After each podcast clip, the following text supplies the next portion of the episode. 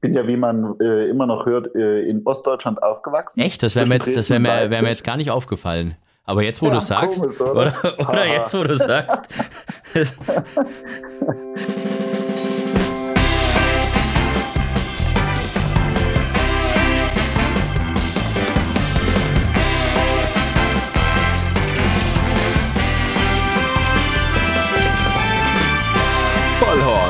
die Rennsportshow mit ihrem Moderator Alexander Franke. Jawohl, wir sind zurück bei und mit Vollhorst, der Rennsportshow, zurück aus dem Urlaub und die Rennwoche in Iffezheim hat ja auch schon wieder angefangen. Die große Woche ist am Laufen. Erstes Wochenende haben wir hinter uns und äh, jetzt geht es dann auch Schlag auf Schlag mit tollen Renntagen und natürlich mit dem großen Auktionshighlight. Am Freitag ist es soweit. Die BBAG, die Baden-Badener Auktionsgesellschaft, veranstaltet die Jährlingsauktion und das ist die wichtigste Pferdeauktion in Deutschland. Deshalb ähm, werden wir natürlich ganz kurz vorher irgendjemand ins Interview holen, der da was zu melden hat. Und da bietet sich ja an, den Oberhäuptling, den Chef, äh, gleich in den Podcast zu holen. Und das ist der Geschäftsführer Klaus Eulenberger. Ich grüße dich. Hallo. Hallo, Sandy. Schön, dass du da bist. Das ist jetzt wieder so ein typischer Podcast, vor dem ich wieder ein bisschen Respekt oder gar Angst habe, so wie es immer ist, wenn ich irgendwie Freunde und Leute, die ich gut kenne und wo ich so ein bisschen hinter die Kulissen blicken darf, ausquetschen soll, weil ich ja eigentlich schon sehr, sehr viel weiß. Und dann hat man zum einen ein bisschen die Gefahr, dass man aus dem Nähkästchen plaudert, wo man es nicht tun sollte. Und die andere Gefahr ist, dass man Fragen stellt, die völlig dämlich rüberkommen, weil der andere natürlich denkt, das weißt du doch schon alles. Aber wir haben das bei Ola Weierhof gut hinbekommen, wo ich ja täglich ein- und ausgehe. Und ich glaube, ich werde das, obwohl ich selbst auch bei euch Auktionator bin, heute auch ganz gut hinbekommen. Oder siehst du das anders? Hast du da Bedenken, lieber Klaus? Na, ich glaube, ich habe den Vorteil, dass nicht allzu viele über mein Privatleben irgendwas wissen. Du schon ein bisschen mehr. Aber von daher, äh, ich habe da gar keine Bedenken, sonst hätte ich den Podcast ja nicht angenommen oder die Einladung zu deinem Podcast. Oh, du hast jetzt gerade schon das Wort Privatleben angesprochen. Darf man dich auch private Dinge heute fragen oder ist das heute nur, nur geschäftlich? Ich weiß ja nicht, Kannst was... du probieren? Ich entscheide ja, ob ich die beantworte. Die Challenge, die Challenge ist angenommen auf jeden Fall. Aber wir wollen als erstes mal über, die, über diese BBAG sprechen. Also Baden-Badener Auktionsgesellschaft, ich habe schon gesagt, äh, das ist ja keine klassische Firma, das ist ein Verein. Also zumindest, äh, wenn ich euch eine Rechnung schicke, äh, dann steht da BBAG e.V. Äh, wie, genau. Ja, also was heißt Verein? Kann da jeder Mitglied werden und gibt es da irgendwie Vereinsabende mit Kegeln oder was? Oder wie, wie läuft das bei die, euch? Die BBAG ist in e.V. Ähm, und äh, Häuptling, weil du das gerade eben gesagt hast, bin nicht ich, das ist Karl-Dieter Ellerbracke. Karl-Dieter Ellerbracke ist der Vorsitzende, ich bin Geschäftsführer. Und ansonsten haben wir natürlich noch einen äh, Vorstand, der mir vorsteht. Ähm, die, die Vereinsform ist einfach äh, sehr praktisch für uns. Und die Mitglieder der BBAG ist eigentlich zusammen, äh, ganz einfach zusammengefasst, sind die führenden Züchter und Besitzer in Deutschland. Wir haben auch ein paar wenige ausländische Mitglieder wie zum Beispiel das News als Parks tut oder auch äh, äh, Joe Hernan aus Irland. Die sind auch Mitglieder bei uns, weil sie einfach bei uns regelmäßig äh, Pferde anbieten und verkaufen. Und ähm, ja, aktuell haben wir 73 Mitglieder und äh, sind wir ja wirklich gut aufgestellt. Aber man darf auch bei euch Pferde anbieten und verkaufen, wenn man da jetzt nicht Vereinsmitglied ist, oder ist das irgendwie, muss man da gleich dann unterschreiben? Richtig, richtig. Also musst nicht Vereinsmitglied sein. Du hast äh, als Mitglied wie in einem, in einem Verein ist das wie überall. Du hast eine Mitgliederversammlung im Jahr, die kannst du, an der kannst du teilnehmen oder auch nicht. Und dann kannst du natürlich auch bei den äh, Vereinsthemen und Interessen äh, mitreden. Und äh, du hast als Mitglied in der Jährlingsauktion einen Vorteil bei der Anmeldegebühr. Also dann wird es ein bisschen günstiger. Genau. Was kostet das, so ein Pferd bei euch auf die Auktion zu schicken? Also wenn ich jetzt sage, ich habe ein Pferd und, und ich glaube, der würde da passen, darf das überhaupt irgendwie jeder und, und jedes Pferd oder guckt ihr die vorher an oder, oder wie läuft das? Und da muss ich jetzt natürlich weit ausholen. Also prinzipiell darf jedes englische Voll, kann jedes englische Vollblut bei uns angeboten werden. Ja? Ähm, und dann haben wir natürlich je nach Auktion Altersbeschränkungen. Ja. In der Frühjahrsauktion zum Beispiel kostet die Anmeldegebühr 350 Euro. Ähm, die, in der Frühjahrsauktion werden natürlich alle äh, Altersklassen angenommen. bietet sich natürlich nur, im Endeffekt bietet sich nur wirklich an für Pferde in Training und vor allen Dingen für Prisa-Pferde. Ja, ab und zu kriegt man da auch mal eine Mutterstute äh, ins Angebot. Aber der Markt ist natürlich allein vom Zeitraum äh, Ende Mai, Anfang Juni äh, natürlich für Stadtpferde und äh, für Zweijährige sinnvoll. Ja, so zur, zur äh, großen Jährlingsauktion, zur unserer Hauptauktion äh, Ende August, Anfang September jedes Jahr, da selektieren wir. Also da schauen wir uns jeden Jährling, der angemeldet wird, vorher an und besprechen dann auch mit dem äh, Besitzer, was macht Sinn. Äh, macht es Sinn, das Pferd zur Jährlingsauktion zu bringen oder vielleicht doch lieber zur Oktoberauktion? Ja, und da ist die Anmeldegebühr, äh, die für Nichtmitglied ist die Anmeldegebühr bei 1450 und dann kommt natürlich noch die Auktionsrennnominierung, die absolut Sinn macht für jedes Pferd bei dem Preisgeld, was wir da ausschütten. Äh, die kommt natürlich noch dazu. Die ist nicht zwingend, nicht verpflichtend, aber es macht einfach keinen Sinn, bei uns in Jährling in der Jährlingsauktion anzubieten, ohne die Auktionsrennnominierung. Die kostet nochmal extra 510 Euro. Dann haben wir die Oktoberauktion. Da ist der Anmeldeschluss und die Anmeldegebühren sind gestaffelt. Der erste Anmeldeschluss kostet günstige 250 Euro. Der ist immer Ende Juli. Und der zweite Anmeldeschluss, ähm, also wer bis dahin, wer bis dahin anmeldet, bis Ende Juli, bezahlt 250 Euro.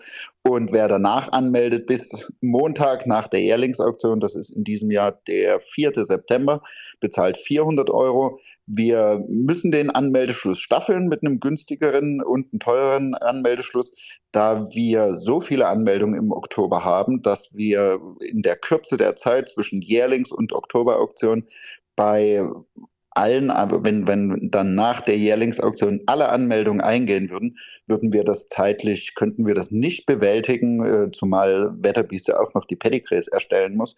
Und die sind wahnsinnig gut, aber äh, 300, 400 Pedigrees innerhalb von sieben Tagen zu erstellen, da stößt selbst so ein Unternehmen wie Wetterbiest dann an seine Grenzen. So, jetzt haben wir ganz viele Fachbegriffe rausgehauen. Die müssen wir jetzt nach und nach Richtig. abarbeiten. Und um das jetzt noch final zu beenden, mhm. auch wenn ich damit jetzt die Zuhörer möglicherweise langweile. Die haben eh schon haben abgeschaltet, wenn es denen zwei. zu blöd war. Das heißt, der, der jetzt noch dran ist, der bleibt doch bis zum Ende. Also jetzt können wir machen, was wir wollen. Ja. und inzwischen haben wir auch noch zwei Online-Auktionen. Online-Auktion ist natürlich relativ neu, aber äh, da haben sehr viele Leute sehr viel, sehr großen Gefallen dran gefunden und da nehmen wir eine Anmeldegebühr von 350 Euro und da verkauft man natürlich prinzipiell sowieso Pferde aller Altersklassen. Da hätte man einen Sieger kaufen können bei der, äh, bei der äh, letzten Online-Auktion, ne? Das habe ich nämlich Richtig, gesehen. Sky ja. Emperor. Den ja. wollte keiner für 4.500 Euro und jetzt hat er 5.000 ja. gewonnen. Da, da muss doch bestimmt ein paar Leute gegeben haben, die sich jetzt geärgert haben, oder? Dass die nicht für 4.500 gesagt haben, komm ich hier. Ich hoffe, dass ich da, ich habe mich, hab mich sehr gewundert, dass äh, den keiner gekauft hat, weil er auch zu kaufen war. Also der, der äh, hat einen absolut realistischen Preis gehabt, der total in Ordnung war für das Pferd bei den Vorformen ähm, und vor allen Dingen ist er jetzt auch in den letzten Wochen noch runtergelaufen. Ja, und zum, äh, zum Glück des Besitzers hat er nicht verkauft und hat jetzt hier im Baden-Baden gewonnen. Und im Baden-Baden zu gewinnen ist nicht einfach. Das stimmt und vor allem auch noch im schönen Stil hat er gewonnen. Sag mal, muss ich mir jetzt eigentlich als Auktionator Sorgen machen, dass ich bald arbeitslos bin, wenn ihr alles nur noch online macht? Oder meinst du, das wird, wird immer noch so eine Präsenzauktion bleiben? Im, im Nein, um Himmels Willen. Also die Präsenzauktionen sind uns und äh, vor allen Dingen auch für, für den Galopprennsport extrem wichtig. Die Präsenzauktionen sind in Treffpunkt, ein Kontaktpunkt. Äh, hier äh, lernt man Rennsport kennen. Hier lebt man Rennsport auf den Präsenzauktionen, äh, Online-Auktionen werden nie eine Alternative sein zu dem, zu dem was, was wir hier in Präsenz abhalten können. Wir könnten natürlich möglicherweise mehr Online-Auktionen machen, was wir aber auch gar nicht wollen, weil wir dadurch möglicherweise ja zum Beispiel eine Frühjahrsauktion wesentlich schwächen würden und die wollen wir unbedingt in Präsenz beibehalten, einfach als Kontaktpunkt, als Treffpunkt, dass die, dass die Leute sich sehen, dass die Leute Kontakte haben und äh, vor Ort sind, um Pferde zu kaufen. Jetzt klang es ja am Anfang so, als wenn diese Jährlingsauktion so diese reine Premium-Sale-Auktion ist, wo jedes Pferd der Hand gepickt ist und die, die es da nicht hinschaffen, die kommen dann irgendwie auf die Herbstauktion oder sonst irgendwas. Aber im Endeffekt diese zwei richtig, richtig krass bekannten und guten Pferde, die für relativ wenig Geld verkauft worden sind, waren ja auf den beiden anderen Auktionen, Frühjahrsauktion und Herbstauktion. Ich glaube, bevor wir darüber ja. jetzt, bevor wir darüber jetzt sprechen, müssen wir vielleicht vorab mal sagen, wir reden ja über Rennsport und über Pferderennen und wenn wir jetzt ab und zu mal sagen, für wenig Geld oder so und es geht dann trotzdem irgendwie um 10, 20, 30.000 Euro oder so, dann ist das eben in, in der Relation zu anderen Pferdepreisen, weil das kann, wir haben ja auch ein paar Zuhörer, die nicht so ganz im Rennsport drin sind, das kann vielleicht ein bisschen abschreckend wirken, wenn man da sagt, ja, hat nichts gekostet und nur 10.000 Euro und so. Ähm, ich glaube, das ist ganz gut, wenn wir das mal an, an, der Stelle sagen, dass wir Rennsportleute einfach alle einen Knall haben, oder? Das, ja, die, die Sache für, für uns, die wir jeden Tag damit beschäftigt sind und, und uns damit beschäftigen, Pferde zu verkaufen, es ist einfach toll, dass der Rennsport diese Geschichten schreibt. Es gibt ja einige, nicht nur bei uns, aber äh, bei uns sind die beiden Aushängeschilder eben Torquato Tasso und Dentrim, die nicht in der Jährlingsauktion waren, und äh, für relativ moderate Preise äh, verkauft wurden, den Besitzer gewechselt haben und dann zu äh, ja, den absoluten Aushängeschildern des deutschen Galopprennsports avanciert sind, äh, besonders durch die Siege im, im äh, Prix de l'Arc de Triomphe. Die Jährlingsauktion an sich hat natürlich einen extrem starken Schnitt an Gruppesiegern, äh, national wie international und vor allen Dingen eben auch in, in, bei den Preisen die immer noch im internationalen Vergleich sehr moderat sind. Ja, also die, die Qualität Pferd, die man hier bei uns in Deutschland kaufen kann, ist ähm, einfach Preis-Leistung überragend. Das muss man, muss man einfach so festhalten. Auch wenn die beiden Aushängeschilder, äh, ja, ironischerweise dann eben nicht in der Jährlingsauktion waren, sondern den Dream in der Frühjahrsauktion und Tocato Tasso im Oktober. Und beide relativ günstig waren. Also Daydream wollte ja in der Auktion selber irgendwie keiner kaufen. Die wurde ja dann so ja. mehr oder weniger, ach ja, dann mache ich es halt mäßig, dann doch irgendwie danach noch kurz verkauft. Ne? Und, ja. und Torquato Tasso war auch nicht so teuer. Was hat der nochmal gekostet? Daydream waren, glaube ich, damals 9000 oder? Und der hat 24 ja. gekostet und, und haben dann eben dieses Millionenrennen unter anderem gewonnen in, in Paris und, und ja. beide ein paar Millionen eingaloppiert danach. Also das ist natürlich äh, unbeschreiblich. Hast du die beiden auch irgendwie so wahrgenommen als, als, als besondere Pferde oder hast du die, kannst du dich noch irgendwie erinnern an die beiden, wie, wie die auf dich gewirkt haben oder waren die auch so unscheinbar beide, dass selbst du gesagt hast, boah, ja, sind halt, sind halt Pferde nette, aber mehr auch nicht? Ich habe beide nicht wahrgenommen. Äh, natürlich muss ich auch dazu sagen, sie wurden ja von uns nicht vorbesichtigt. Wir haben sie dann äh, im Endeffekt erst auf dem Auktionsgelände gesehen. Ähm, ich glaube aber, ne, den hat ja so gut wie gar keiner wahrgenommen. Ja, Im Endeffekt war es ja dann ein Spaßkauf. Und ähm, Torquato Tasso ist sicher ist im Endeffekt so gewesen, dass ähm, Jens Hirschberger damals noch das Pferd ausgesucht hat. Ja, dem, dem ist er aufgefallen. Mhm. Aber trotzdem, ich meine, der war ja auch gar nicht so schlecht gezogen, schon damals nicht. Ne? Also ich glaube, Adlerflug hatte ja da auch schon irgendwie seine ersten Erfolge und mütterlicherseits sah alles nett Richtig. aus. Richtig. Ja?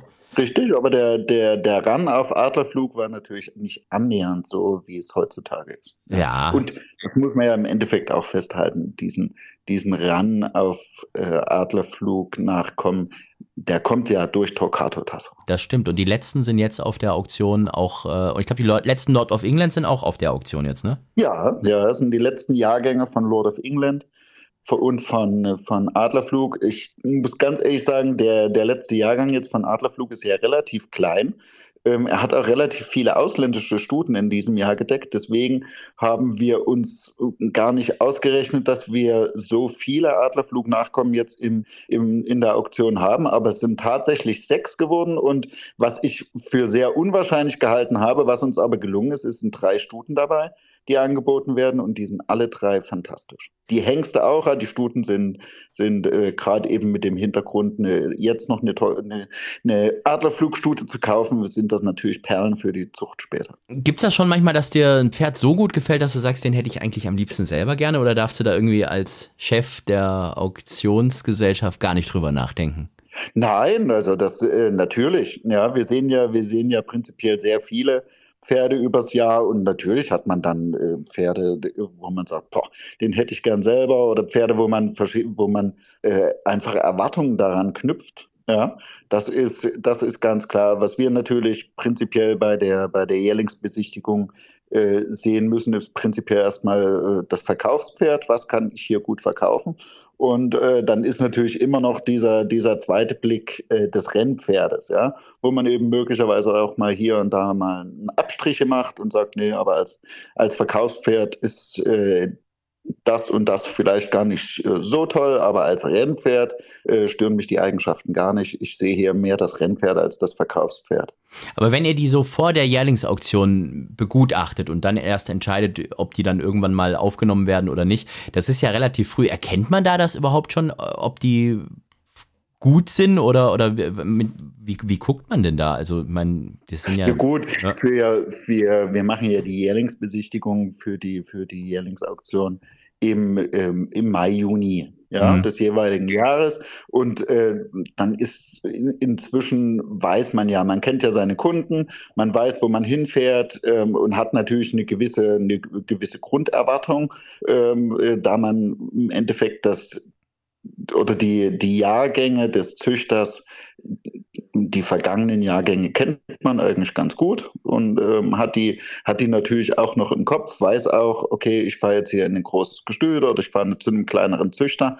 Ähm, das weiß man ja und dann hat man natürlich da auch äh, äh seine Erwartungen und dann kommt es natürlich äh, darauf an, man, man kennt von vornherein das Pedigree des Pferdes, man weiß, wie das Pferd gezogen ist, man weiß äh, das Geschlecht und das Geburtsdatum so und dann muss man eben äh, zuallererst mal be beurteilt man natürlich den Entwicklungsstand.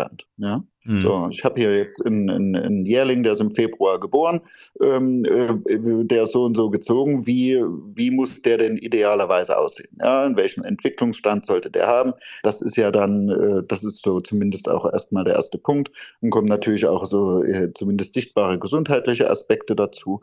Und äh, ja, ne? Und dann natürlich auch äh, vor allen Dingen, wie ist die Bewegung des Pferdes, wie ist, wie ist das Pferd charakterlich, in dem Moment, äh, das ist ja immer nur ein kurzer Moment, den man dann beurteilen kann. Und natürlich auch die, eine gewisse Korrektheit, die ist natürlich sehr wichtig. Sehen das die Züchter dann auch alles immer genauso, wie ihr das seht? Oder gibt es da schon manchmal irgendwie so Diskussionen, sagen wir es mal so? Weil es ist ja wie bei Eltern, glaube ich, auch, die denken ja immer, ihre Babys sind genau. die schönsten und besten und tollsten und werden alle Ärzte und ja. so. Ne? Ja. Man, manche sehen das äh, absolut realistisch, aber das ist einfach so. Das geht uns ja allen so. Ein eigenes Pferd, das Pferd, was einem selbst gehört, was man selbst gezogen hat, das ist dann schon ein bisschen wie eigene Kinder. Und die, das beurteilt man natürlich möglicherweise nicht so streng wie ein anderes Pferd. Das ist einfach so. Bist du selber Züchter oder, oder Besitzer oder äh, hast du gesagt, da lasse ich die Finger davon, ich manage das alles nur, dass andere damit glücklich nee, werden? Also ich habe prinzipiell ähm, vor äh, elf Jahren mit Freunden die Tourfreunde Baden, Baden gegründet, äh, die zwangsweise immer ein Iffezheim im Pferdentraining haben. Und das ist auch eine EV. Und da haben wir momentan 25 Mitglieder. Äh, der Verein ist im Endeffekt äh, dafür da, auch neue Leute an den Rennsport heranzuführen. Das ist uns sehr gelungen in den letzten Jahren. Da haben sich viele der Mitglieder haben sich haben eigene Pferde inzwischen und ähm, teilweise nicht nur eins. Also das ist das ist eine Sache. Und äh, dann habe ich vor Jahren mit äh, Freunden den Stall Goldbrücke gegründet.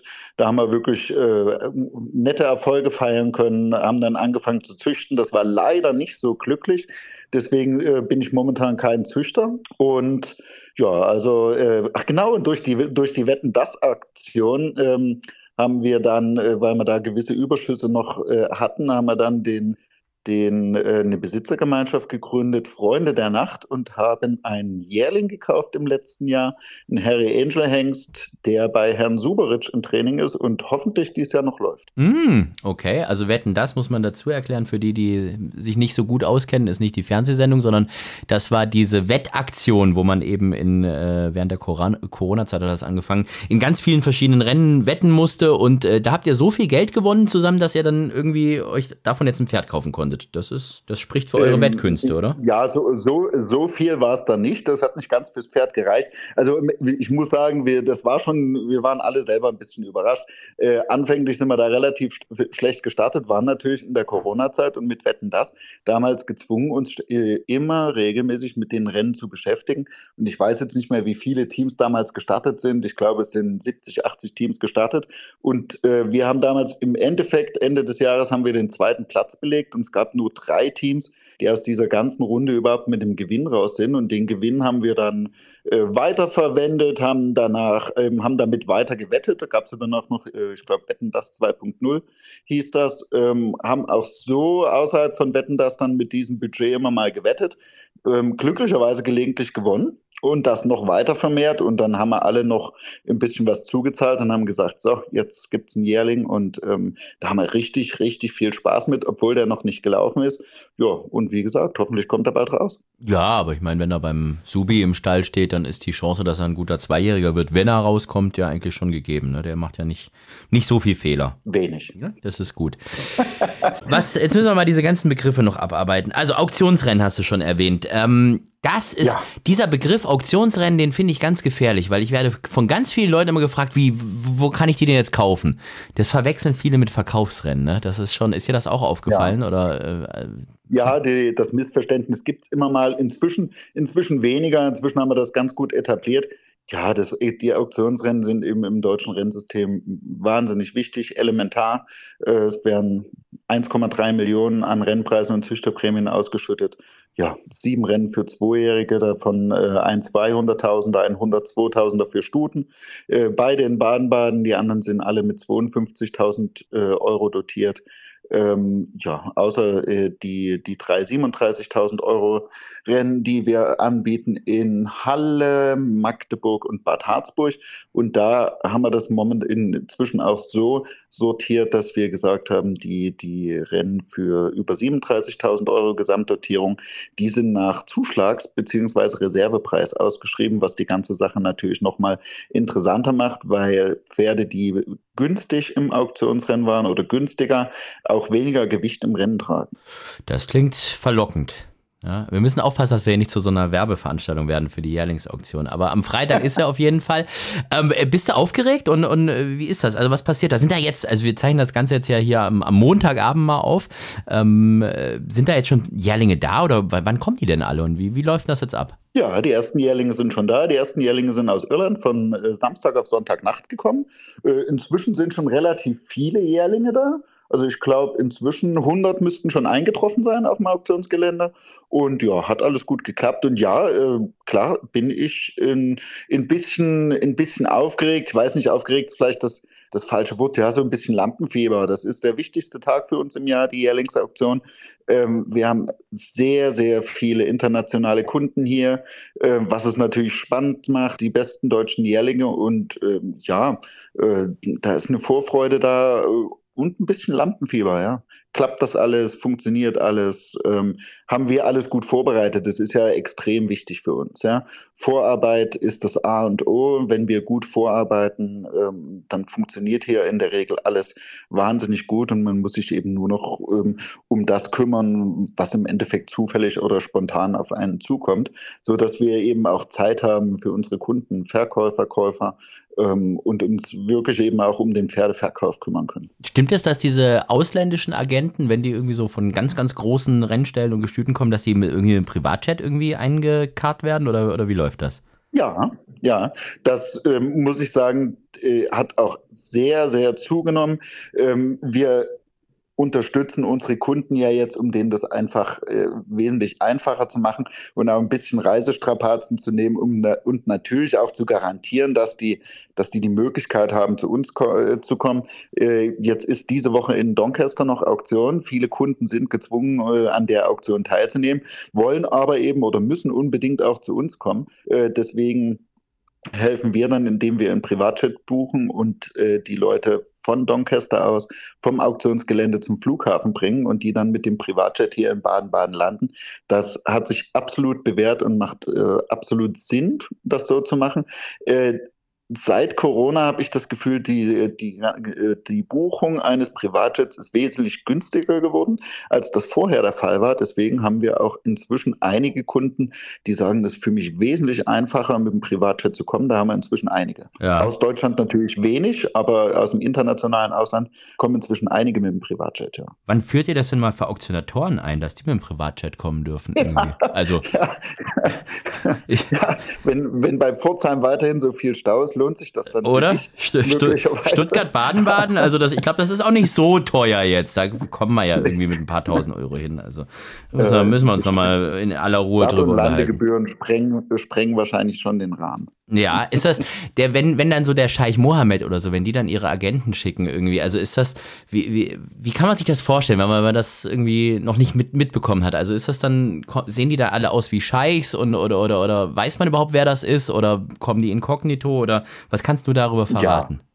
Ja, also wir, wir, klar wissen wir, wer das ist. Das sind ja im Endeffekt Leute, mit denen man seit, seit vielen Jahren zusammenarbeitet. In der, in der Regel sind das nicht die Scheichs selber, ja, das sind natürlich im Endeffekt Europäer, Engländer, Iren, die dann äh, die, die Aufträge oder die eben die Agenten für, für die, für die Scheichs sind, ja.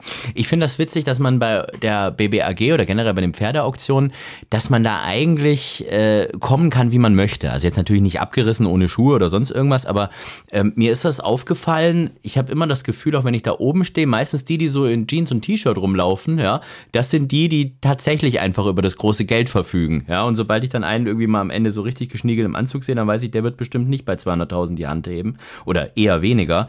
Ähm, das ist schon so ein Unterschied zu anderen Auktionen, habe ich das Gefühl, weil ich habe ich habe mir das mal aus Spaß angetan, in Stuttgart bei so einer Schmuck- und was heißt Handtaschenauktion dabei zu sein, weil ich einfach mal wissen wollte, wie machen die das denn da eigentlich? Und ich bin halt auch ganz normal, weißt du, mit dem Hemd und mit, mit der Jeans und Sneaker halt hin. Hey, die haben mich angeschaut, als wenn ich die gleich überfallen wollte.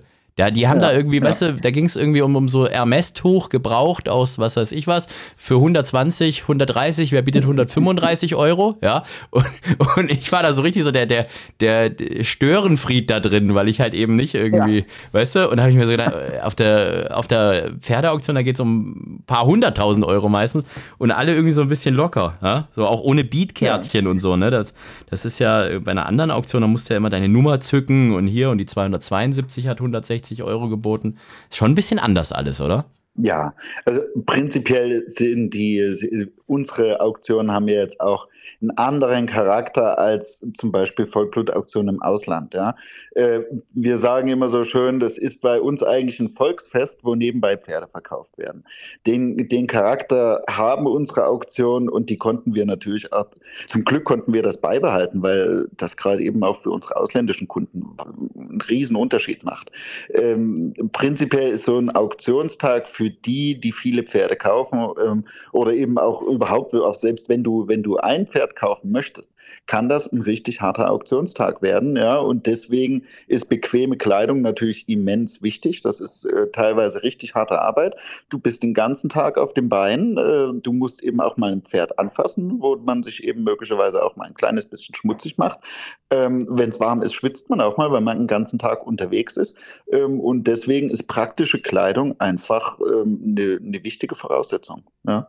Und in dem Moment, äh, es macht eben keinen Sinn, Pferde zu besichtigen in Anzug und Krawatte. Ist einfach so. Ja, ich, es ist mir aufgefallen. Also man hat irgendwie das Gefühl, die fühlen sich da auch alle wohl. Wir müssen vielleicht nochmal das Wort Pedigree erklären, weil das haben wir vorhin auch mal genannt. Da hast du gesagt, das ist sehr, sehr aufwendig, wenn man das erstellen muss. Und wenn sich da alle zum Beispiel für die Herbstauktion so kurzfristig anmelden würden, das würdet ihr alles gar nicht zeitlich schaffen. Also Pedigree ist im Endeffekt im Auktionskatalog diese Seite, wo drin steht, wer ist der Papa, wer ist die Mama ja. und unter der Mama ganz, ganz viele verschiedene Pferdenamen. Einfach die ganzen Generationen, die da noch mitkommen und was haben die alle gerissen, wie schnell waren die, welche Rennen haben die gewonnen. Äh, und, und die einen sind dick geschrieben, die anderen sind dünn geschrieben, die anderen sind kursiv geschrieben und so weiter und so fort. Das ist schon so eine Wissenschaft für sich, oder? Ja, absolut. Die, die Erstellung von Pedigrees ist natürlich inzwischen Datenbank unterstützt, ja, zum Glück, äh, weil das natürlich eine extreme Arbeit wäre. Das, das hatte man früher, ja. Aber äh, ohne eine Datenbank im Hintergrund äh, wäre das einfach nicht mehr zeitgemäß und unmöglich. Aber das ist schon eine Wissenschaft für sich. Ja, und ähm, äh, Pedigree ist eben, hat nichts mit Hundefutter zu tun, gar nichts. Ja. Viele denken das, die sich im Rennsport gar nicht auskennen. Dieser Begriff äh, sagt vielen eben gar nichts, außer eben aus der Werbung ähm, äh, Hundefutter. Ja, aber nee, ähm, Pedigree ist einfach die Abstammung des Pferdes, des Vollblutpferdes oder eben des Pferdes. Jetzt hast du gesagt, also das, das macht eine andere Firma für euch. Äh, Weatherbees macht das, diese äh, Sachen. Was macht, was macht ihr denn, wenn keine Auktion ist? Also guckt ihr da die ganze Zeit nur die, die Boxen an und ach, schön ist hier oder wie, was, was macht man da so? Ja, das, das, ist ja, das ist ja wieder typisch. Ähm, es gibt ganz viele Leute, die denken, ja, was machen die außerhalb der Auktion? Ja, was machen wir? Wir wickeln die Auktion, die vergangenen Auktionen ab ja, das ist natürlich ein großer Aufwand, ja, vor allen Dingen mit, mit so vielen internationalen Kunden inzwischen. Das hat sich natürlich in, in den letzten Jahren auch extrem verändert, ja. Also in den letzten 20 Jahren hat sich, hat sich das ganze Geschäft der BBRG natürlich extrem internationalisiert durch die Erfolge der deutschen Pferde im Ausland. Und äh, wenn wir, ja, nach der Auktion bereiten wir die nächste vor und die äh, vergangene Auktion bereiten wir nach. Und besonders eben auch die Vorbereitung, das, das ist natürlich, das machen wir natürlich auch mit einem hohen Aufwand, weil wir sicherstellen wollen, ins möglich, möglichst beste Angebot zur Verfügung zu haben. Ja. Und das äh, tut sich eben nicht mit, äh, ich warte auf einen Anmeldeschluss. Da muss man eben auch äh, anrufen und gezielt um Pferde werben, die man verkaufen möchte. Ach, okay, das ist dann schon so, dass er da irgendwo anruft und sagt, hier, ich habe mitbekommen von, vom Derby-Sieger, der kleine Bruder ist jetzt geboren und den hätten wir gerne, oder wie ist das? Ja. Mhm. Ja, also wir, wir informieren uns zwangsweise über äh, alle Fohlengeburten und äh, sprechen natürlich auch mit den, mit den Züchtern und Besitzern ähm, äh, über, über das äh, Pferd, was sie in ihrem Besitz haben und was es da für Möglichkeiten gibt, das bei uns zu verkaufen. Ja. Ruft ja auch manchmal irgendwelche potenziellen Käufer an und sagt irgendwie, sag mal, du hast doch mal irgendwie vor zehn ja. Jahren den und den gekauft und guck mal, da kommt der Bruder ja. oder so? Ja? Ja, na, das ist, das ist ein Großteil unserer Arbeit, mhm. dass, wir, dass wir vor der Auktion, in dem Moment, wo wir den Auktionskatalog veröffentlichen, äh, uns dann auch Zeit nehmen und sagen, ähm, äh, wir rufen dann an und sagen, hier, äh, äh, du hast mit dem Bruder so viel Erfolg gehabt, wir haben jetzt die Schwester bei uns im Katalog, die darfst du nicht verpassen. Wir haben die gesehen, ist ein fantastisches Pferd, also denk dran, komm am 1. September zur Auktion und kauf die Schwester. Wo hast du das alles gelernt eigentlich? Also es ist ja irgendwie, es gibt ja nur die eine Auktion in, in Deutschland, also du kannst ja nicht von irgendeinem anderen Auktionshaus kommen. Wie, wie, wie kam es dazu? Also was hast du vorher gemacht? Ja, ganz viel habe ich im Endeffekt über, über, über das, was wir momentan machen, habe ich im Endeffekt hier gelernt. Mhm. Ja, so, und ansonsten ist mein Werdegang relativ äh, schnell erzählt. Äh, ich habe äh, Pferdewirt Zucht und Haltung gelernt im Gestüt Graditz das äh, war eine tolle Ausbildung damals, weil wir damals wirklich alles gelernt haben. Ja, also wir haben vom äh, Dressur- und Springreiten über Kutsche fahren bis Fohlengeburten, ähm, äh, Deckhengstgeschäft, äh, Aufzucht, haben wir wirklich alles gelernt. Die Ausbildung war sehr, sehr, sehr umfangreich. Ähm, ja, da habe ich die Ausbildung abgeschlossen, bin dann nach ähm, zwei Jahren nach Irland gegangen, habe da in Belly Lynch gearbeitet. Ähm, Belly Lynch hat damals äh, noch nicht diesen, also denselben Umfang, aber noch nicht diesen, extre diesen extrem starken Stellenwert gehabt, wie es jetzt ist. Wir hatten damals ähm, Sovetstar, King's Theater, Bob Beck hatten wir als Deckhengste. Ähm, später kam dann noch Traditionally, den haben wahrscheinlich fast alle vergessen. Ja, und jetzt ist in Belly Lynch hat ja gerade über die Deckhengste Hengste eine extreme Entwicklung in den letzten, in den letzten Jahren ähm, gemacht und ist im Endeffekt ja Nummer drei in Irland. Ja, also das ist, ähm, die Entwicklung da ist toll, da habe ich wahnsinnig viel gelernt. Ja, mhm. also vor allen Dingen eben über diese, über die Industrie, über die Vollblutindustrie ähm, und eben diese, vor allen Dingen auch dieses wirtschaftliche Denken mit dem Vollblutpferd. Ja. Das, das äh, kannte ich vorher so nicht. Das ähm, habe ich mir da wirklich, äh, das ist mir schon eingeimpft worden. Das war eine wahnsinnig wichtige Zeit. Und ja, nach Berlin bin ich dann wirklich schon direkt zur BBAG gekommen und hier gelandet. Ja, aber warum bist du nicht da drüben geblieben? Das ist doch normalerweise sind doch alle Leute, die irgendwie nach England oder Irland gehen aus dem Rennsport und dort einen coolen Platz finden. Und ich meine, Belle Lynch ist ein cooler Platz. Äh, die bleiben doch dann eigentlich drüben. Die sagen doch, komm, deutscher Rennsport, pff, Weiß nicht. Ja, also da, äh, ja, das war vor 22 Jahren und äh, Irland hat sich in den letzten 22 Jahren, gibt es wahrscheinlich kein Land auf der Welt, was sich so weiterentwickelt hat äh, wie, wie Irland. Irland ist toll, es war auch damals toll, da zu leben, aber wenn man in Deutschland geboren und aufgewachsen ist, glaube ich, weiß man langfristig Deutschland äh, sehr, sehr zu schätzen. Und ähm, ich wollte auch immer in Deutschland leben. Ich wollte nie ähm, groß äh, langfristig auswandern. Zwei Jahre Irland waren gut. Das war toll und äh, danach hat es mich auch wieder zurückgezogen. Aber da warst du nicht gleich der Chef von der BBAG, sondern du hast dich da irgendwie hochgearbeitet. Nein, nein, nein. Hm? Genau, als ich, als ich hier angefangen habe, war Verena Gang noch Geschäftsführerin. Mhm. Und ähm, genau, so haben wir angefangen. oh je, das ist inzwischen 20 Jahre her. Verrückt. Wie viele Leute arbeiten da jetzt? Ähm, neben mir Carola Ortlieb, Ja. Der Kevin Österle macht die, macht die Buchhaltung und das Rechnungswesen und natürlich unsere Jungs im, im Außenbereich, der Hans Laubel und der äh, Jan Snyder. Und zusätzlich haben wir natürlich, ohne die geht's nicht, viele zuverlässige Aushilfen, die uns ja inzwischen langjährig unterstützen. Das ist vor allen Dingen sehr, sehr wichtig. Ohne unsere Aushilfen würden wir hier nichts geregelt kriegen. Und die, die ganze Auktionsgesellschaft hier ist einfach, das ist, es muss Teamwork sein. Das Team ist extrem wichtig und äh, ja, ohne jeden Einzelnen würde es nicht so gut funktionieren. Aber trotzdem krass, dass das irgendwie so Festangestellte nur vier, fünf Leute sind, ne? wenn du mal überlegst, wie viel, wie viel ja. Mil Millionen ihr da bewegt eigentlich. Also ich weiß nicht, ob das ist, ob man da jetzt von Umsatz sprechen kann, weil ihr seid ja nur Vermittler eigentlich quasi, aber auf jeden Fall, was da über eure Konten läuft und so, das ist ja, zahlt man, wenn man ein Pferd kauft, die BBAG und die zahlen das dann, zahlt ihr das dann weiter oder zahlt man läuft das direkt? Wie ist genau, das? Genau, okay. du kriegst von der BB, du kriegst von der BBAG eine, also im Rechtssinn sind, sind wir Verkaufsvermittler, ja. eigentlich auch ein Agent im Rechtssinn. Mhm. Ähm, der, der Käufer bekommt von uns eine Rechnung bezahlt die und äh, die Gelder gehen bei uns ein und der, der Verkäufer bekommt von uns eine Gutschrift und die Zahlung. Also ich glaube, der teuerste bisher, das waren doch irgendwie so immer die, die so zwischen 700.000 und 800.000 Euro irgendwo waren. Ne? Da gab es doch schon mal so zwei bisher, glaube ich. Das waren so eure genau. Topseller, ne? Genau, zwei jeweils Stuten in der Jährlingsauktion. Mhm. Äh, die erste äh, aus der Anamia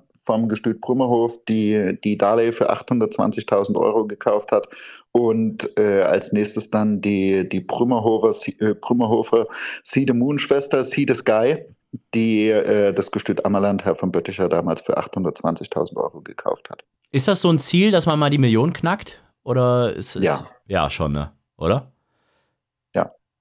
Mein, mein erstes Ziel hier als Geschäftsführer war ein äh, Durchschnittspreis über 50.000 Euro. Das haben wir sehr schnell geschafft und jetzt ist das nächste Ziel ist eine Million. Siebenstellig.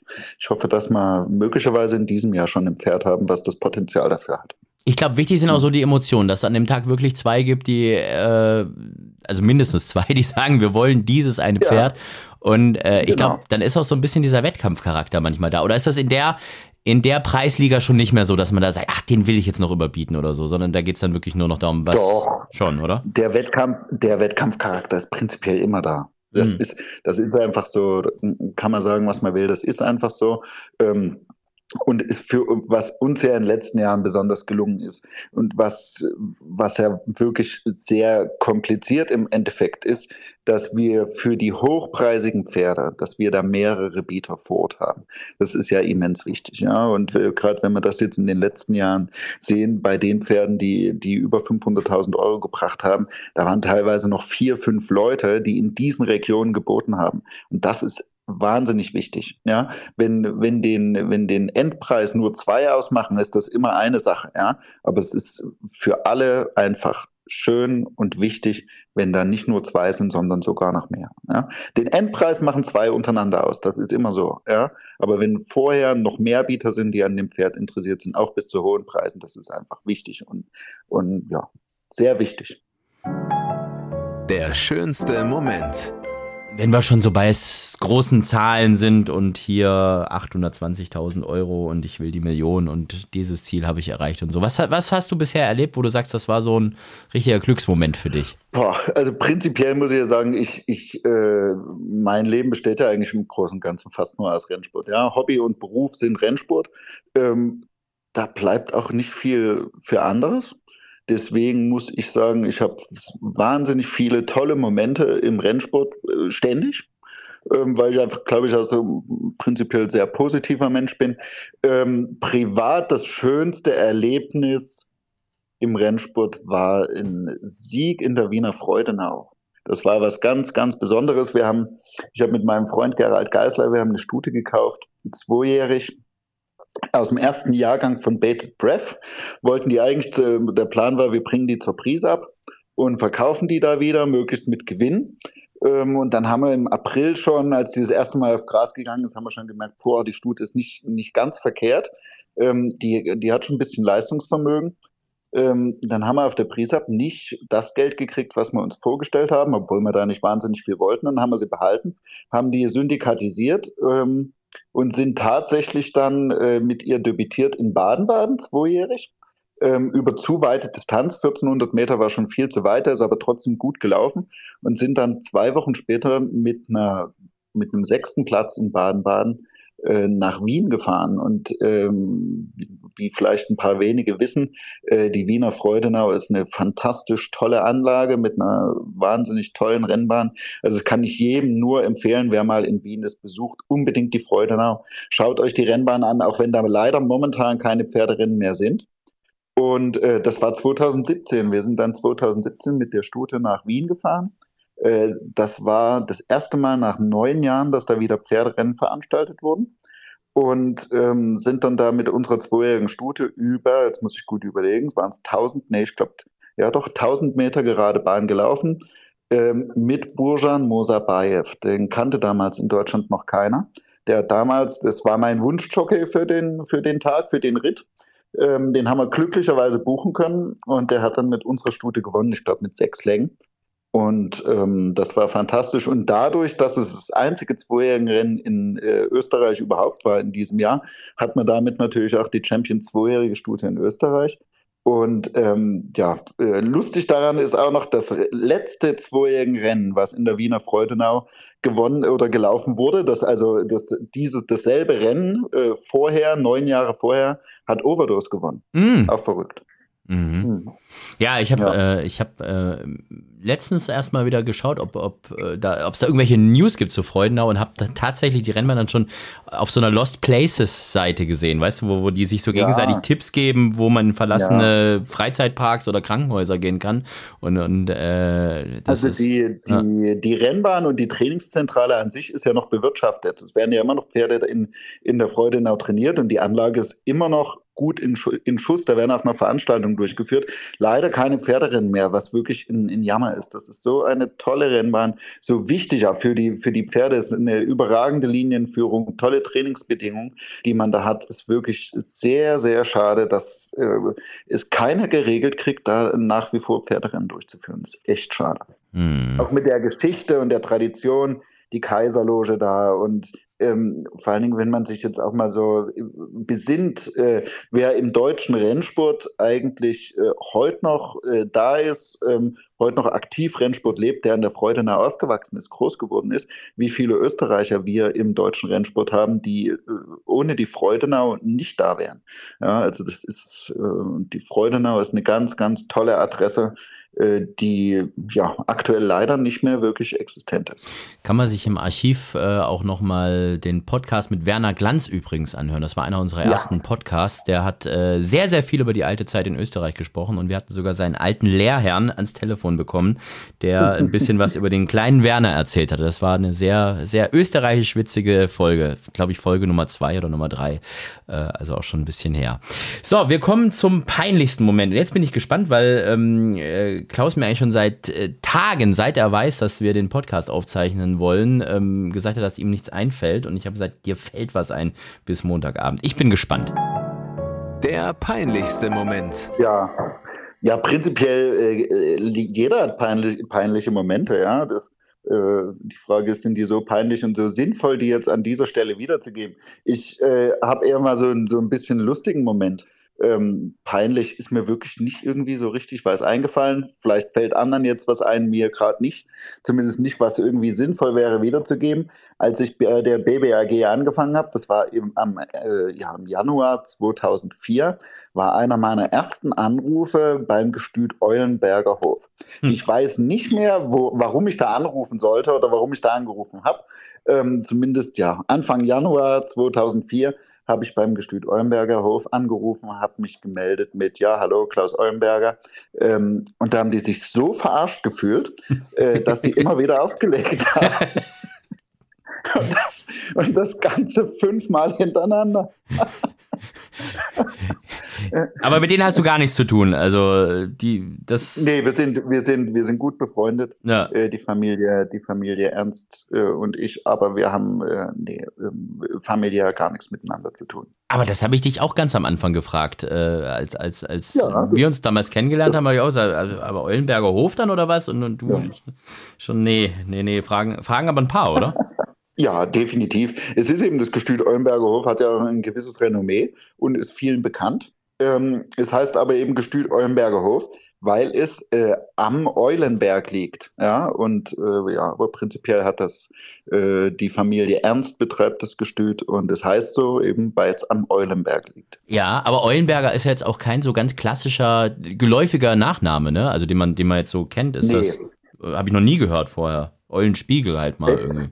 Es gibt, es gibt einen äh, sehr bekannten Tierarzt, der heißt Klaus Eulenberger, der hat früher, ähm, war Cheftierarzt im Leipziger Zoo ähm, dadurch ist vielen der Name geläufig, aber äh, ja, logisch. Also äh, den gibt es natürlich nicht annähernd so wie Müller, Meyer oder Schulze. Mhm. Kommst du eigentlich so aus einer, jetzt kommt wieder die ganz klassische Vollhorst-Frage, kommst du aus so einer typischen Rennsportfamilie oder ist das, wie, wie bist du zum Rennsport gekommen? Können wir eigentlich auch mal als Nein, Kategorie hier einführen, ne? Das frage ich eh jedes gar Mal. Nicht. Ich bin ja, ich bin ja, wie man äh, immer noch hört, äh, in Ostdeutschland aufgewachsen. Echt? Das wäre mir, jetzt, wär mir, wär mir jetzt gar nicht aufgefallen. Aber jetzt, wo ja, du sagst, komisch, oder? Oder, oder jetzt, wo du sagst. ähm, nee, also ich, äh, wir hatten damals keinen Kontakt äh, zum, zum Rennsport. Der war wahnsinnig klein, sowieso nur in staatlicher Hand.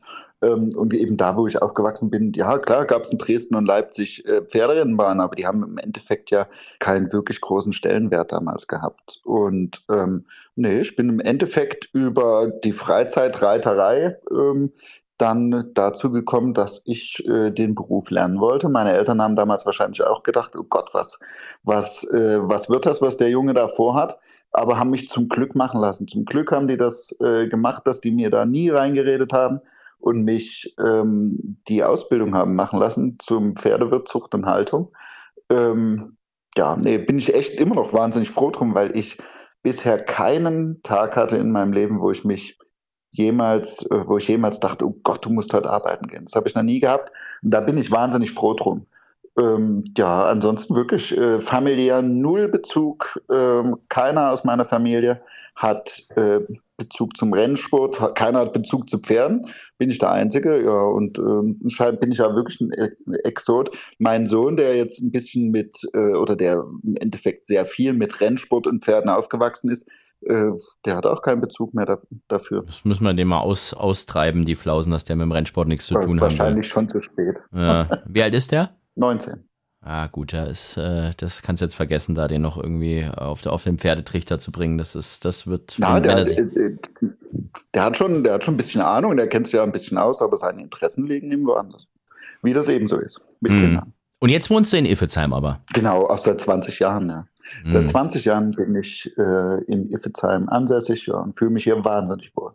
Ja, aber wie war das, als du damals da neu dazugekommen bist irgendwie? Also, mein Iffelsheim ist ja schon ein kleines Dörfchen und, und sehr eingeschworen und wie du es gesagt hast, man hört ja jetzt auch an, dass du nicht zwingend aus Baden kommst.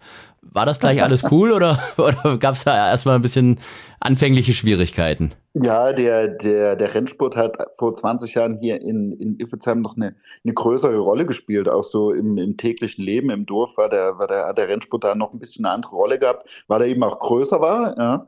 Ähm, wir haben jetzt leider momentan nur nicht mehr die Anzahl Pferde hier im Training. Ähm, die, die wir vor 20 Jahren hatten. Aber der Rennsport spielt hier in diesem Dorf, in dieser Region prinzipiell eine sehr, sehr große Rolle. Das ist ein Riesenunterschied zu anderen Regionen in Deutschland. Ähm, der Pferdevirus ist hier immer noch ähm, ja, extrem stark verankert. Und von daher konnte ich mich, äh, gut, das kann ich sowieso, das, das ist nun mal so ein bisschen auch Talent, aber ich konnte mich hier von Anfang an sehr, sehr gut integrieren, wurde auch sofort aufgenommen.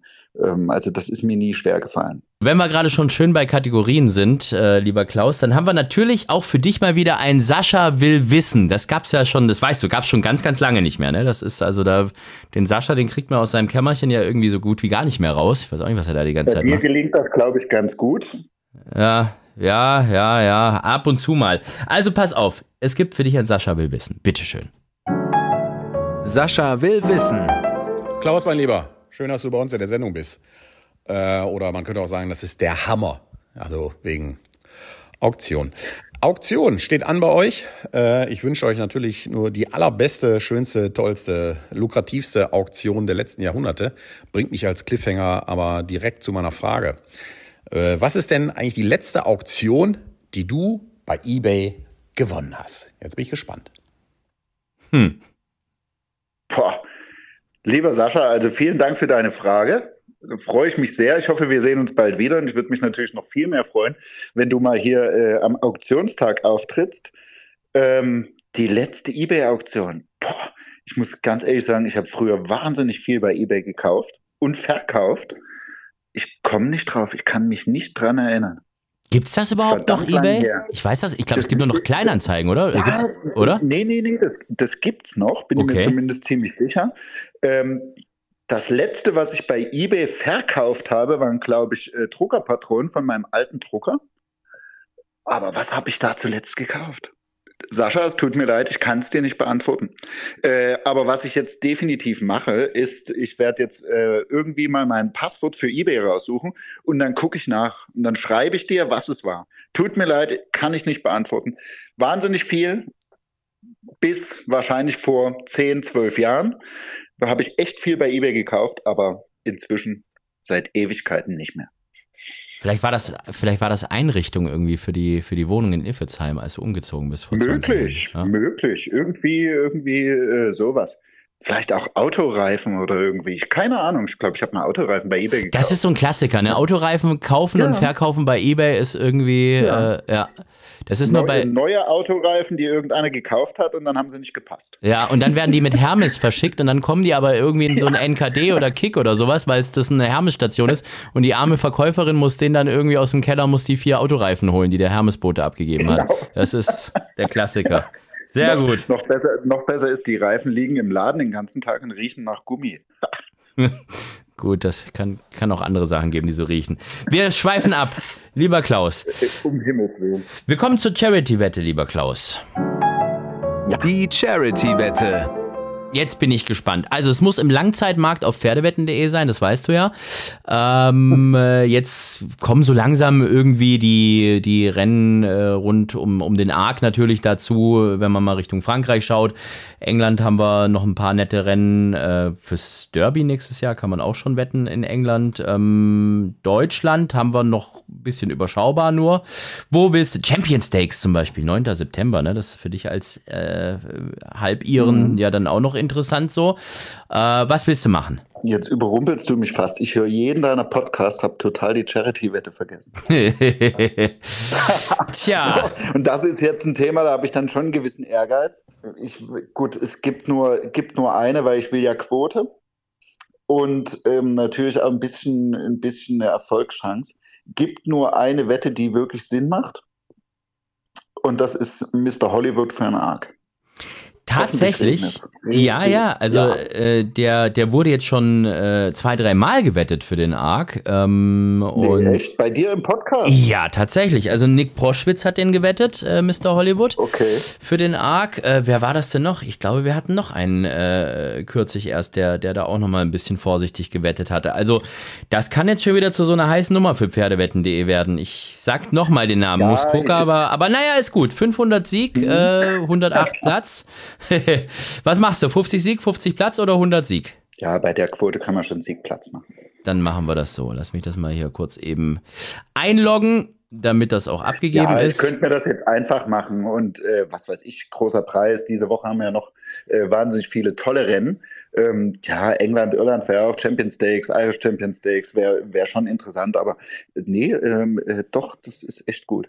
Ja. Mr. Hollywood für ein Arc. In der Hoffnung, dass wir genauso einen Boden haben wie bei Toccata Tasso damals. Das würde 3040 Euro geben. Ähm, ja. Und äh, ja, geht dann an den Hand-in-Hand-Cup. Das ist ja unser Charity-Partner, das größte Benefits-Fußballturnier äh, Nordrhein-Westfalens, die ihre gesamten Einnahmen an äh, Kinderkrebskliniken und Kinderhospiz spenden, was ich eine sehr tolle Sache finde. Okay, aber äh, das hört sich auf jeden Fall gut an. Kinderkrebshilfe ist absolut in meinem Interesse. Das ist sehr gut. Dann äh, haben wir das so eingeloggt. Äh, Wette ist angenommen und es gibt ja immerhin äh, noch über 500 Euro, wenn er äh, in Anführungsstrichen nur platziert läuft, zweiter oder dritter, was ja auch schon eine kleine Sensation im Arc wäre. Aber äh, wie du es gesagt hast, der Boden wird ihm entgegenkommen und ähm, Hoffentlich. Ja, ja, also ich meine, Arc-Wochenende. Gut, heutzutage kannst du es gar nicht mehr sagen. Da ist ja irgendwie, spielt das Wetter ja komplett ja. verrückt, aber äh, es ist schon immer so, dass ja. Äh, Anfang Oktober in, in Paris. Aber schon, ist schon wahrscheinlicher, dass es, dass es weich ist. Tatsächlich. Und vielleicht ein bisschen mehr als weich. Ja. Fährst du da auch hin? Äh, guckst du dir das an? Ich gehe davon aus, dass ich das dieses Jahr nicht schaffe. Mhm. Dadurch, dass wir die Oktober-Auktion ja schon am 13. und 14. haben, Sales and Racing Festival, ist nicht realistisch schnell. Muss ich mir wohl im Fernsehen angucken.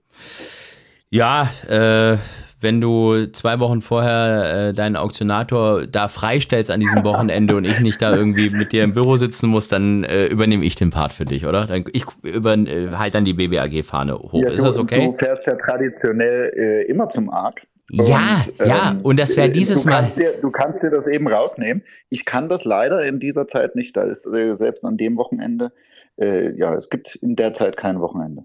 Das wäre dieses Jahr alles, das wäre dieses Jahr aber alles auch fast schief gegangen bei mir, weil ich habe immer traditionell das so gemacht, dass ich freitags noch in Honsrad moderiert habe, ja, weil sich das so schön angeboten ja. hat. Ja, Honsrad ist ja schon an der französischen Grenze und das macht es dann halt doch nochmal einfacher, wenn du einfach wirklich zweieinhalb Stunden weniger Fahrt hast von Stuttgart aus, ja, ähm, ja. Und, und dann einfach schon mal so, äh, ja, äh, fast die Hälfte schon geschafft hast. Und äh, dann habe ich das freitags immer schön moderiert und, und äh, bin dann eigentlich in der Nacht noch Richtung Paris gefahren, ja, nach, nach, der, äh, nach der Moderation. Und dieses Jahr haben die aber jetzt diesen Renntag auf den Montag verlegt, weil das dann eben ja. der Tag zwischen Sonntag und Feiertag ist. Und ich habe das aber ideal. zu spät. Ja, eigentlich ideal, aber ich habe das alles schon geplant und auch schon Hotel gebucht und was weiß ich was. Und, und jetzt haben die mich gefragt, und, oh. und, äh, und freust du dich schon Montag, ne? Und so. Und ich so, wie Montag? Und äh, Riesentheater, ja. Und du weißt ja, in Paris Hotels zu finden, wo du nicht ganz arm wirst, ist eh schon schwierig. Ja. Und das noch zu stornieren und hat dann auch nur die zur Hälfte. Aber ich werde es jetzt so machen. Also wir werden äh, tatsächlich äh, nach dem Arc dann tatsächlich zurückfahren ähm, und, äh, und Honsrad am Montag machen. Also dem, dem ja. Südwesten halte ich die, die Stange auf jeden Fall. Ja, es ist, ist äh, extrem wichtig. Es ist extrem wichtig, dass wir die Rennvereine noch haben, auch wenn sie aktuell nur noch einen Renntag im Jahr machen. Ganz, ganz wichtig. Wir brauchen die kleinen Rennvereine und vor allen Dingen die, die etablierten Rennvereine im Südwesten. Die wäre toll, wenn die einfach mehr Rennen wieder machen. Und wir brauchen die Rennen. Das immens wichtig. Das stimmt. Das ist doch ein schönes, schönes Abschlusszitat. Hat da schon wieder einer geklopft? Bei der Tür will da schon wieder jemand was von dir? Das klang mir doch gerade so. Nee, das nicht. ist inzwischen, das, während wir jetzt sprechen und deinen Podcast aufnehmen, das war jetzt gerade der zwölfte Anruf in Abwesenheit. Oh. Ähm, ja, äh, alles okay. Alles okay. So ist das Spiel. So ist, ist es. Eben. Klaus, ich danke dir auf jeden Fall. noch alle zurück. Ah, machst du das tatsächlich noch? Das ist gut. Ja. Das ist. Äh, ich gehe davon aus, du hattest auch mehrere. Ja, ja, aber mir ist das dann, mir ist das egal. Jetzt ist Rennwoche, da safe für mich nur Pferderennen und ähm, aber gut, wobei ja. die Hälfte davon ist auch Rennsportanrufe gewesen. Das siehst du, das, äh, das wollte ich noch. Du fährst jetzt auch noch äh, mit einem besonderen Grund nach Paris dieses Jahr, wenn Muskoka hoffentlich im Prix de l'Opera läuft weil du ja im Endeffekt äh, mit der Schwester der Mutter züchtest und deswegen das Pedigree äh, ja besonders wichtig und interessant für dich ist. Da drücke ich dir die Daumen. Ja, das hat halt Nick Proschwitz ja schon gesagt, dass das ein Ziel sein könnte. Oder dass sie halt eben am Vorabend äh, bei der Arc Sale verkauft wird für viel, viel Geld. Ähm, ja. Und äh, das wäre ja auch nicht so ganz verkehrt. Also ich sag ja mal, so traurig das für Deutschland immer ist, wenn so Pferde ins Ausland gehen, das muss man ja schon sagen, ja. Wenn einer ja. da wirklich anderthalb Millionen hinlegt, ja, dann kannst du ja davon ausgehen, hm. dass die in so einen geilen Stall kommt, dass da dann auch erstmal wirklich international alle Türen offen stehen. Weißt du, dass man gar nicht, dass das ja. in Deutschland nicht klappen könnte, aber die haben einfach so viel Geld für alle möglichen Nennungen, dass da wirklich, äh, denn, denn, weißt du, wenn, ja. sie, wenn sie es kann, dann wird sie zumindest mal überall genannt. Ne? Inter Internationalisierung des Pedigrees. Ja, genau. Das hast du. ja. Hast du gut gesagt. Ja, e egal was mit dir, mit, mit ihr passiert. Du hast eine, du hast eine Stute aus der Familie, äh, engste Verwandtschaft. Von daher ist das für dich natürlich ein Riesenerfolg. Das erklärt auch, wieso. Und die ist noch jung, die Stute. Ja, oh, Klaus, jetzt, ich werde ganz rot und es geht mir runter wie Öl gerade. Das ist, das ist gut. Und das erklärt jetzt auch für all diejenigen, die sich so gewundert haben, warum ich als Muskoka die Diana gewonnen hat, warum ich da so rumgehüpft bin. Und, und ich bin ja wie so ein kleiner Flummi mit meinem Regenschirm, habe ja alle drumherum aus Versehen nass gespritzt und geschrien und hatte keine Stimme mehr. Und äh, die haben das alle nicht verstanden. Aber wenn man natürlich wirklich tatsächlich die Schwester von der hat und mit der züchtet, das ist ja wie wenn du eine, eine Viererwette alleine getroffen ja. hast, weißt du? So, so ungefähr muss man sich das vorstellen, Gibt es Videos von deinem, von deinem äh, Tanz, den du vollführt hast? Weiß ja. ich, weiß ich, weiß ich, ja. Ich sag jetzt nicht, ja, wo es gepostet wurde, damit es keiner sich nochmal anschaut, aber ja, gibt es tatsächlich. Und ich habe gehört, du hast mit, dein, mit deinen Wettgewinnen an diesem Tag deine Flitterwochen bezahlt. jetzt haben wir hier aber schon, also ich darf dich keine äh, intimen Fragen fragen, aber du fängst hier an. Ja, Alles ist. Gute. Nein. Das war nicht intim. Nein, das ist nicht intim, aber ich glaube, jeder Podcast-Hörer weiß ja, dass ich dieses Pferd gewettet habe ja. bis zum Anschlag. Und jeder weiß, dass es ja auch ein bisschen Geld gab. Und ähm, ich bin ja so ehrlich und sage, dass ich ja auch oft genug verliere. Und das ist ja, ist ja auch keine Schande. Am Ende, wenn du am Ende plus minus null machst mit der ganzen Geschichte, warst du ja schon gut. Und da darf ja, man sich dann auch. Spaß gehabt. Ja, und da darfst du dich wirklich dann auch mal freuen, wenn du einfach mal richtig fett gewonnen hast. So, oder? Ja, so Definitiv. Ne? Lieber Klaus, ich wünsche dir jetzt noch viel, viel Spaß äh, bei deinen Vorbereitungen ja. für die Jährlingsauktion ähm, und äh, lass dich nicht zu arg stressen und eine wundervolle, erfolgreiche BBAG Jährlingsauktion am Freitag und ansonsten ja. sehen wir uns in alter Frische. Dankeschön, dass du unser Gast warst. Vielen Dank, ich freue mich sehr, habe mich sehr gefreut. Philips Mumm der Woche. So, und damit kommen wir dann auch zu unserem Tipster der Woche zu Philipp Minarik. Ich grüße dich, mein Lieber. Wie geht's dir? Hallo, Vollhaus. Mir geht's einigermaßen okay. Ich überlege morgen nach Baden-Baden zu fahren. Ernsthaft? Bin ganz, ja, bin noch nicht ganz fit, aber wenn ich morgen fit bin, fahre ich los. Oh, das ist schön. Und dann äh, komplett mit Auktion und äh, Finalwochenende und allem drum und dran oder nur, oder nur kurz? Natürlich, wenn dann bis Sonntagabend. Mm, sehr schön. Wir müssen irgendwann ja auch noch Froschschenkel essen, wir zwei, ne? Mit, mit einem Stimmt. unserer vielen Gäste, ne? Das ist ja. Jo. Müssen wir auch noch machen. So, dann ähm, äh, wollen wir doch mal gucken, was wir als äh, Mumm der Woche machen. Das letzte Mal haben wir Nastaria getippt. Äh, das war ja eine, eine, ganze Weile, bevor das Rennen tatsächlich selber stattgefunden hat, weil wir früher aufgezeichnet haben. Äh, du hattest ein bisschen Angst vor den Ausländern, die eventuell kommen. Da kam keiner. Trotzdem ist Nastaria nur Zweite geworden. Aber ist trotzdem gut gelaufen. Läuft's ja immer eigentlich, ne? Ja, keine Blamage. Man darf nicht vergessen, dass ein Besitzer in der Nähe von Rostock, also aus tiefster Osten. Und der, macht, der mischt die mit mittlerweile mit Nastara in Lisset und Grupperennen. Also keine Schande. Ja, ist auf jeden Fall ein sehr, sehr feines Pferd. Geschwisterchen von Nastaria kommt auch auf die Jährlingsauktion am Freitag, um nochmal ein bisschen Werbung für unseren Gast von heute, für Klaus Eulenberger zu machen. Äh, wer ist diese Woche denn dein, dein Mumm der Woche? Wo oder wo? Also Baden-Baden wahrscheinlich, oder Efezheim, ne? Ist ja Baden-Baden, Samstag, 2. September. Mhm, warte, nicht so schnell. Ist ja schneller als Mer ich heute, ja, okay. Mercedes-Benz Phillies Cup, war ah. früher, glaube ich, der Kulmo Cup. Liste 3 Stunden 1400. Mhm, okay, das ist aber tatsächlich so ein, so ein Rennen, wo, wo wirklich äh, einige Ausländer am Start sein könnten. Stand jetzt, äh, paar sogar schon mit Reiter angegeben, habe ich gesehen. Wen nimmst du? Ich, ich nehme den Flying Dutchman, den Adrien de Vries, der fliegende Holländer, viel, viel Grafat, viel Aschakab. Seine frühere Arbeitsgeber, die kommen aus Katar, der Altani, Kataris. Samaram ist das, ne? Der äh, Side Moon ist das, die Stute, ne? Sogar. Oh. Deutsch gezogen sogar. Ja, habe ich auch gerade erst gesehen. Außer Jumama, die war doch auch gut. Die war doch bei Löwe, glaube ich, oder Jumama? Die Winterkönigin mit Adri, stimmt. Der hat gewonnen, ich war, glaube ich, Dritter mit Endrim in dem Jahr. Mit der Arc Winning Philly und King George Winning Philly. Oh, lass mal Weil gucken. Lass mal gucken. Das ist ja. Du hast ja, was so diese, was so diese alten Rennen angeht, hast ja ein, äh, ein Gedächtnis wie ein Elefant irgendwie, ne? Das ist ja, ist ja schon krass. Ja, leider, leider sag mal, frag mich nicht, wo ich heute früh war. Oder was war heute?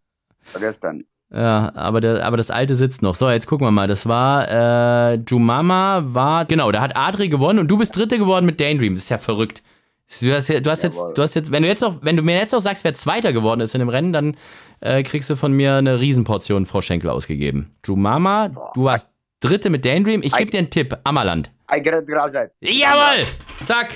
Deine Portion Essen geht auf mich, Philipp. Das ist. Dankeschön. Habe ich Grund hinzufahren. Ja, eben. Siehst du, haben wir, haben wir noch ein bisschen was getan hier für, für einen Elsässer Tourismus. Gefällt mir. Ja, uns gefällt das auch. Philipp, ich wünsche dir einen äh, schönen Abend noch. Danke, dass du dir die Zeit genommen hast und äh, ich freue mich, wenn wir uns in Iffelsheim sehen. Ne? Ja, und dann hoffentlich bis Mittwoch, ne? Bis dann. Ciao, ciao. ciao. So viel also von unserem Mumm der Woche und von Philipp Minarik. Wir bedanken uns bei ihm, bei Klaus Eulenberger und sehen uns alle ganz bald in alter Frische nochmal in Iffezheim. Und ansonsten hören wir uns in zwei Wochen wieder hier bei Vollhorst. Bis dahin macht's gut. Ciao, tschüss und auf Wiederhören und wie immer Hals und Bein. Vollhorst, die Rennsportshow. Podcast von Pferdewetten.de. Moderator Alexander Franke. Inhaltlich verantwortlich Sascha van Treel.